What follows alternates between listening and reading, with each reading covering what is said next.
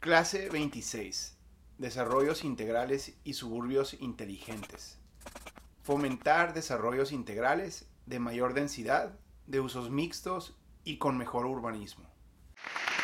Hola, pues bienvenidos de nuevo. Hoy vamos a platicar sobre este concepto de los suburbios integrales o de los desarrollos eh, eh, integrales y aquí les estamos denominando inteligentes, eh, pues por conectarlo con toda esta filosofía de ciudades inteligentes de las que hemos venido platicando.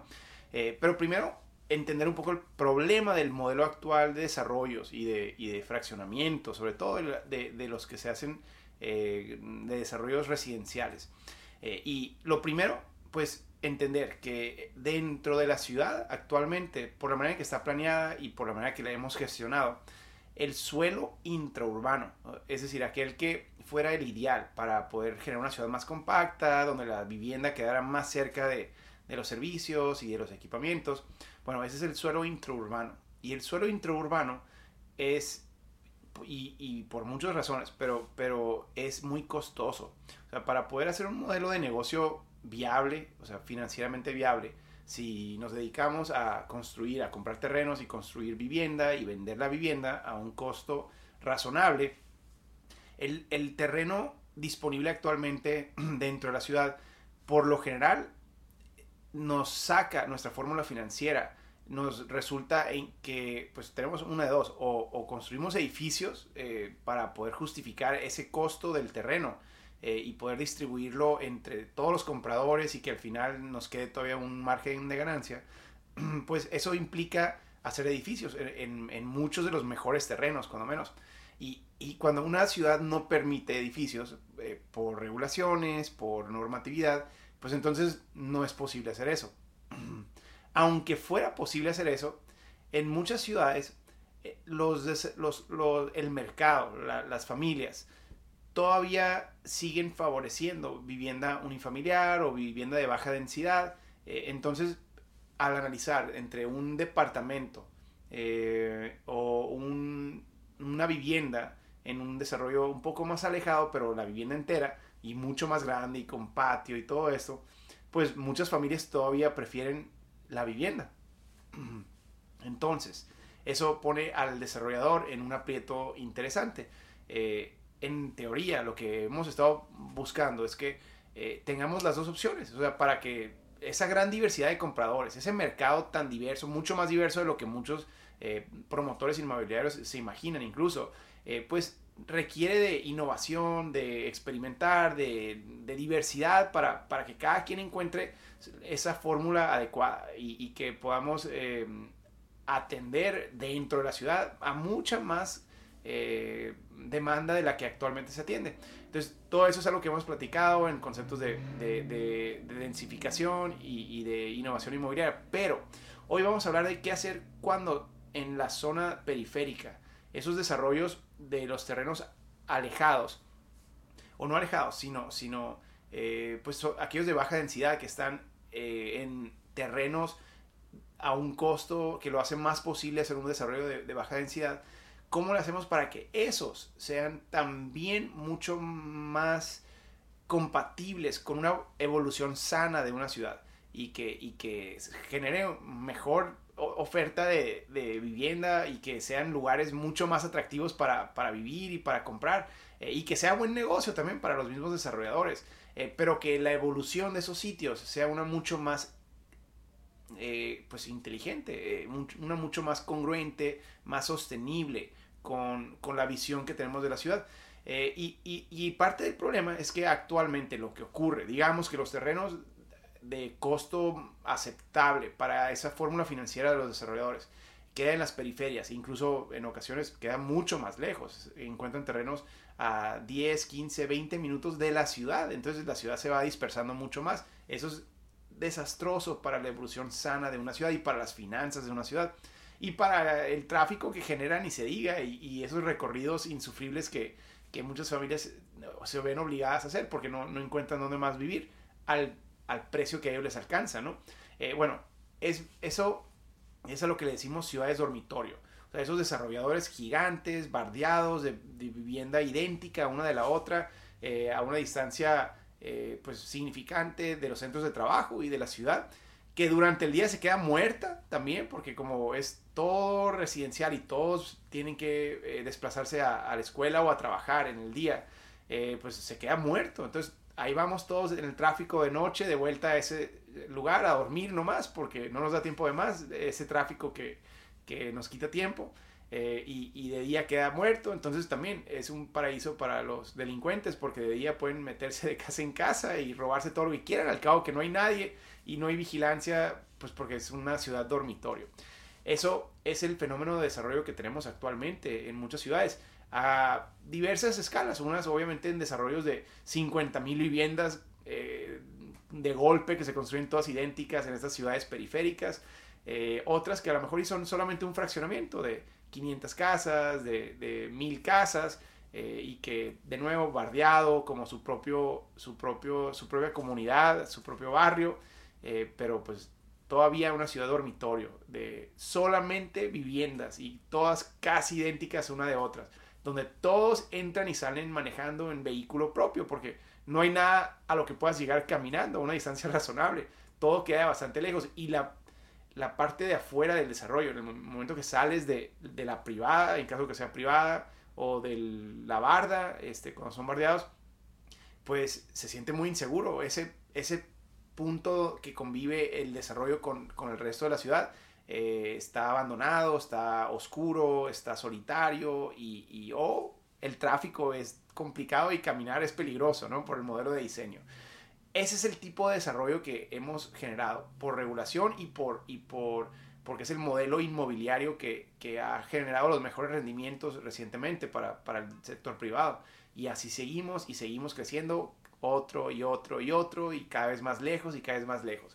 Esto pues ya dijimos, el tráfico que esto genera a la larga. Si al principio pues eres el primero, posiblemente puedan ir y venir tus, tus eh, residentes a una, eh, en un tiempo razonable pero después de 10, 15, 20 años con más y más fraccionamientos en ese lado de la ciudad, pues ahora tienes esos cuellos de botella que hacen que ese desplazamiento que al principio era de 15 minutos, ahora es de una hora, de hora y media, de dos horas, y así vamos generando este modelo de tráfico que tenemos hoy. Por eso, pues hablando del tema de movilidad, es algo que tenemos que abordar.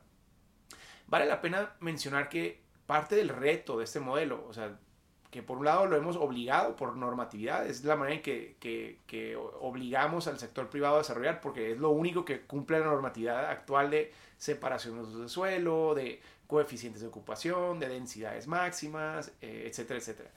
Pero por otro lado, para los desarrolladores, este modelo se ha convertido en un reto interesante de, de la planificación, porque aunque cambiemos la normatividad, eh, resulta que muchos de esos modelos de negocio, de esos desarrolladores, eh, pues su modelo es el de vender la máxima cantidad de vivienda lo más rápido posible al mejor precio posible.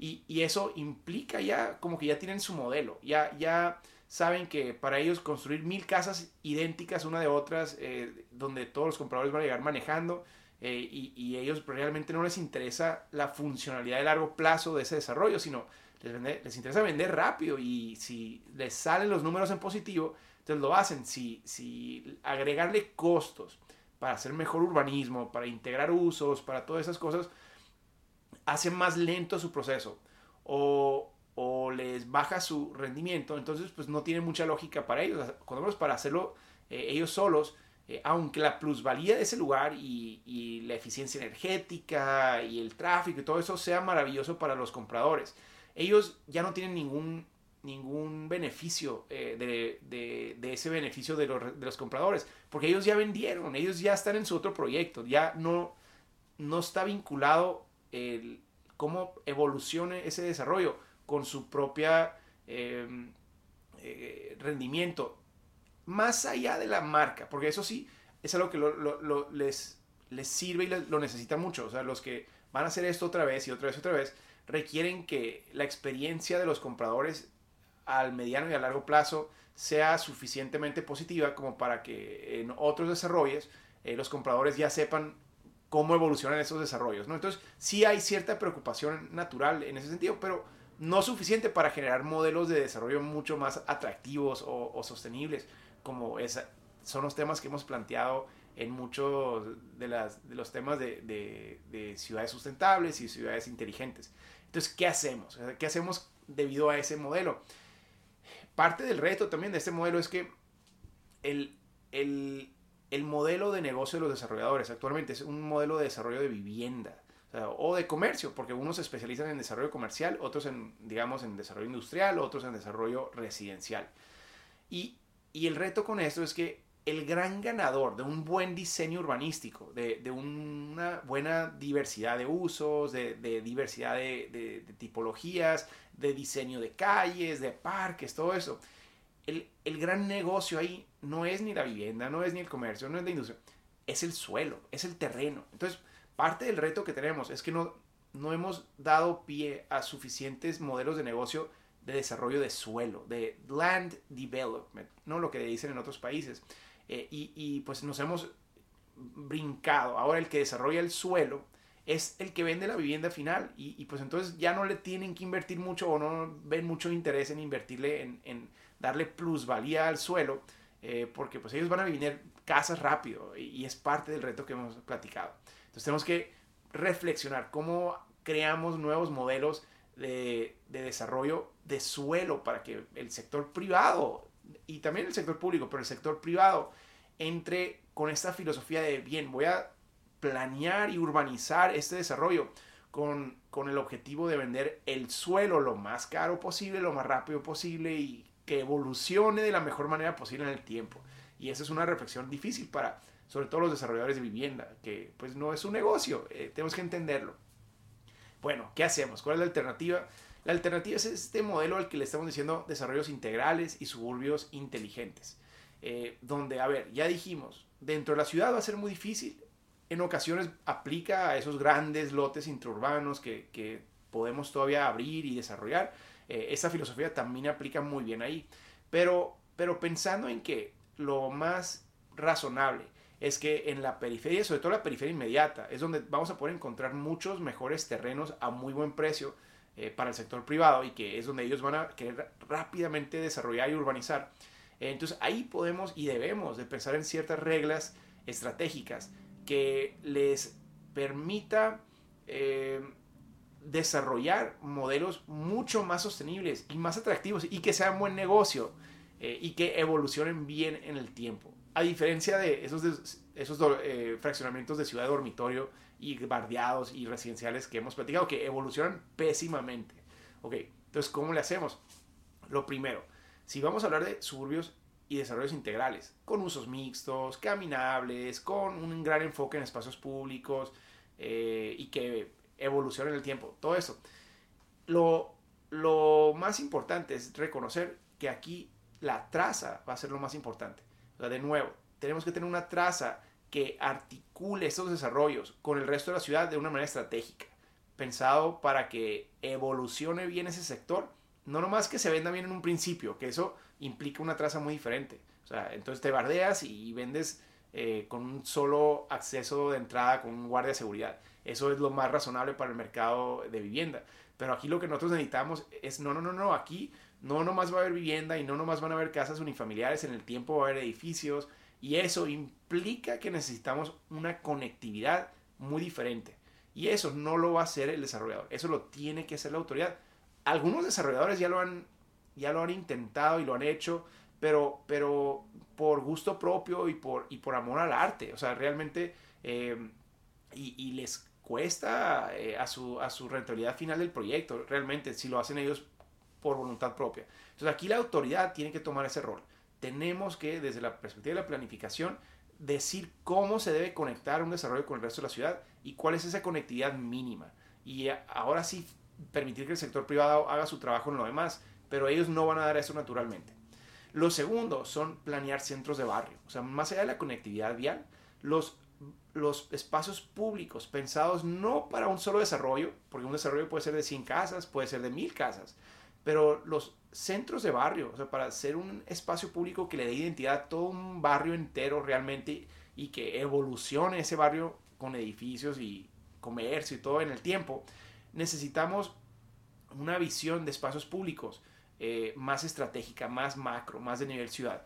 Y eso significa esos parques de cuando menos una o dos hectáreas, el parque rodeado de, de equipamientos públicos y privados, de, de, actividad comercial, o sea, que se conviertan en esos centros distintivos de todo un sector, de muchos fraccionamientos, no nomás del de un desarrollador, sino el de varios, que aquí es donde convivan todos esos, todas esas familias y todos esos usos y todos esos niveles socioeconómicos dentro de ese espacio. Y de nuevo, esto muy improbablemente lo va a hacer el sector privado al menos que alguien encuentre un modelo de desarrollo de, de, de, suelo, o sea, de un land development como negocio, ahí, ahí es más probable que sí se, se visualice este, este concepto de centros de barrio. Pero si no, de nuevo, tiene que ser la autoridad, tiene que ser el planificador y lo tiene que hacer antes de que exista la demanda en un sector. Porque una vez que ya se acelera el desarrollo, la gestión de permisos, de trámites, de usos de suelo, de licencias de urbanización para una zona de la ciudad, ya es demasiado tarde. Esos que compraron ese terreno ya tienen su modelo en mente, ya tienen su proyecto eh, analizado, ya saben cuáles números les funcionan. Si ya lo compraron, ya es demasiado tarde. Entonces, por eso es bien importante que la ciudad agilice en la periferia inmediata mucho más rápido la conectividad básica y los núcleos que van a servir de, para articular a barrios enteros con espacios públicos y con núcleos de espacios públicos y equipamientos. Eso tiene que hacerlo en express la ciudad eh, y ganarle al desarrollo privado. Eso, de nuevo, es parte de la planeación. Ahora, el siguiente elemento, ya habiendo hecho esto, permitir que ahora sí el sector privado haga su gran negocio y que sea el mejor negocio posible, pero con ciertas reglas. Y de nuevo, reglas de conectividad. O sea, porque pues si tenemos un núcleo de un espacio público y unas vialidades primarias en las periferias, que por lo general es hasta donde alcanza eh, la planificación, eh, es posible que dentro de ese barrio todavía tengamos fraccionamientos de, de, 500 metros por 500 metros bardeados. Eso no sirve de nada para generar eh, caminabilidad y para que evolucione, porque si, si bardeas un desarrollo de 500 por 500 metros, entonces ya no puedes meter edificios ahí. Hay una sola entrada y una sola salida. Si metes un edificio en un futuro o si metes comercio, pues si está bardeado no puedes meter comercio porque no va a ser atractivo comercialmente para, para nadie, ningún negocio, ponerse dentro de un lugar que no tiene acceso al público. ¿no? Entonces, eh, de nuevo, aquí tenemos que generar reglas de conectividad básica para que el sector privado haga lo que quiera, pero no me puedes encerrar demasiado eh, en, bardas, lugares que van a restringir o ahorcar la evolución de usos y de densidades en el tiempo. Entonces, de nuevo, parte de la normatividad tiene que definir estos criterios de conectividad interna dentro de cada desarrollo. El siguiente tema es, ahora sí, pues permitir los usos mixtos, permitir la evolución de densidades. Y muchas veces el problema no son los desarrolladores nomás, eh, es que nuestra normatividad no lo permite. Estamos zonificando como uso exclusivamente residencial un sector eh, o de baja densidad un sector eh, porque creíamos que sería la periferia, pero tenemos que permitir que sea posible generar mejor urbanismo con usos mixtos, con una combinación de vivienda unifamiliar y de departamentos de 3, 4 pisos, ¿por qué no dentro del mismo sector? Y muchas veces nuestras normas no lo permiten. Entonces tenemos que asegurar que nuestras normas lo permitan. Eh, si queremos que se dé un cambio, pues hay que permitir el cambio. Eh, no, no, lo restringamos eh, sin querer desde nuestra regulación. El siguiente tema que tenemos que considerar es la adecuación de conjuntos residenciales que ya se hicieron mal dentro de la ciudad, sobre todo en las zonas periféricas, pero que ya están construidos.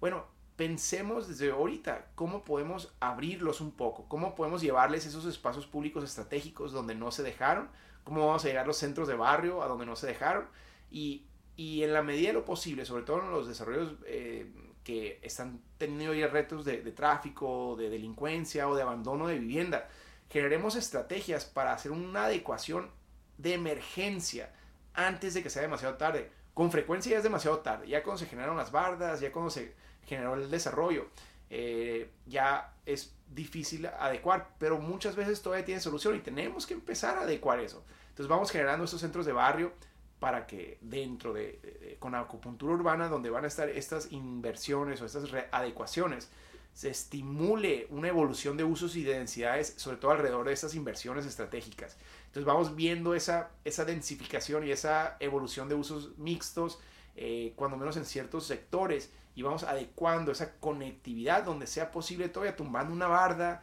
metiendo una calle extra, aunque sea peatonal nomás, eh, para que evolucione un poco eh, esa zona.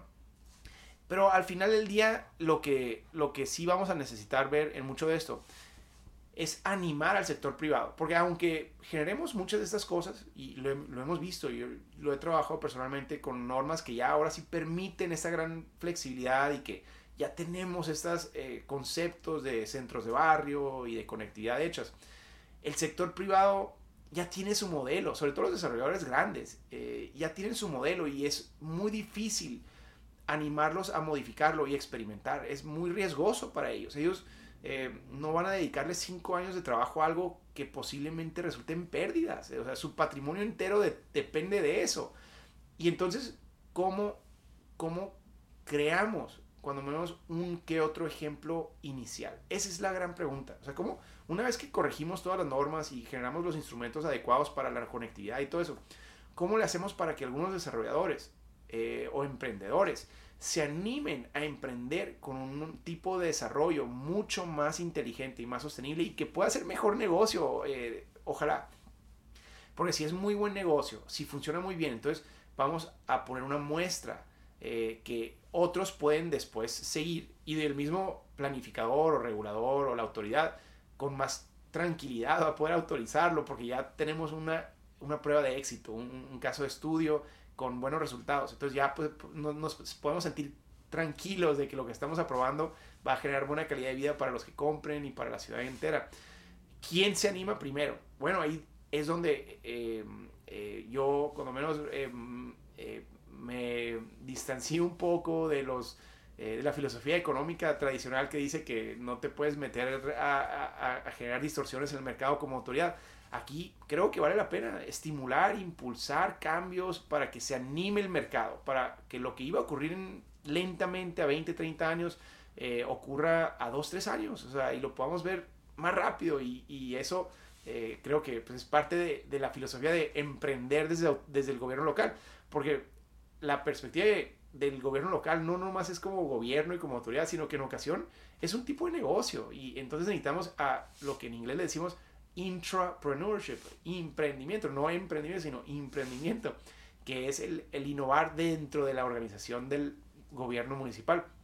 Y aquí los, los estímulos fiscales, eh, como lo pueden ser los derechos de desarrollo, pueden ser eh, todo tipo de, incentivos regulatorios o normativos o fiscales que, que compensen o que eh, recompensen a los que se animen a hacer las cosas diferente. Eh, y creo que ahí hay una gran oportunidad para, sobre todo, los pequeños y medianos emprendedores. Va a ser muy difícil animar a los grandes desarrolladores a hacer esto, pero los, los que están haciendo su primer desarrollo, que van a desarrollar un proyecto de 10, 20, 30 viviendas, no uno de 5 mil, es muy improbable, pero también, ¿por qué no de repente hay inversionistas que, que están listos para hacer algo diferente y que les encanta el urbanismo, les encanta el desarrollo inmobiliario, les encanta eh, hasta la filantropía? Eh, y, la quieren hacer negocio, porque si no, no va a poder eh, sostenerse el proyecto. Bueno, veamos cómo impulsar eso eh, como, como gobierno y en alianza con el sector privado y con organizaciones sociales para poner las muestras. Aquí esa parte es muy difícil, pero va a ser importantísimo poner muestras. Pero por otro lado, las reglas que se definan para todos los nuevos desarrollos en las periferias y en los suburbios, que son reglas de conectividad, son reglas de espacios públicos, son reglas de usos mixtos, todo esto. Es bien importante que se pongan para todos, porque si no ponemos reglas claras que cambien el juego para todo el sector privado y sector público, eh, entonces mm, vamos a poner en desventaja a los que sí quieren hacer cosas diferentes, porque entonces los que siguen haciendo las cosas como antes van a venderle a sus clientes, a su mercado, esos conceptos antiguos de, seguridad con bardas y con privadas y con eh, exclusividad residencial. Entonces, si, si, si unos pueden hacer eso todavía y otros los obligamos a innovar con una propuesta de, de más apertura, de usos mixtos, de departamentos, todo esto, los vamos a poner a competir de una manera injusta o desleal contra los que ya traen trayectoria en un mercado de 20, 30 años eh, comprobado. Entonces, cualquier regla que pongamos tiene que ser para todos, eso va a ser muy importante. Bueno, con eso les dejo para que ustedes piensen en si existen ya desarrollos inmobiliarios integrales, de usos mixtos, caminables, eh, en las ciudades que están ustedes eh, viviendo o trabajando. Eh, y si es así, compártanme ejemplos, me encantaría conocer ejemplos nuevos de desarrollos privados que estén cumpliendo con esos principios urbanísticos.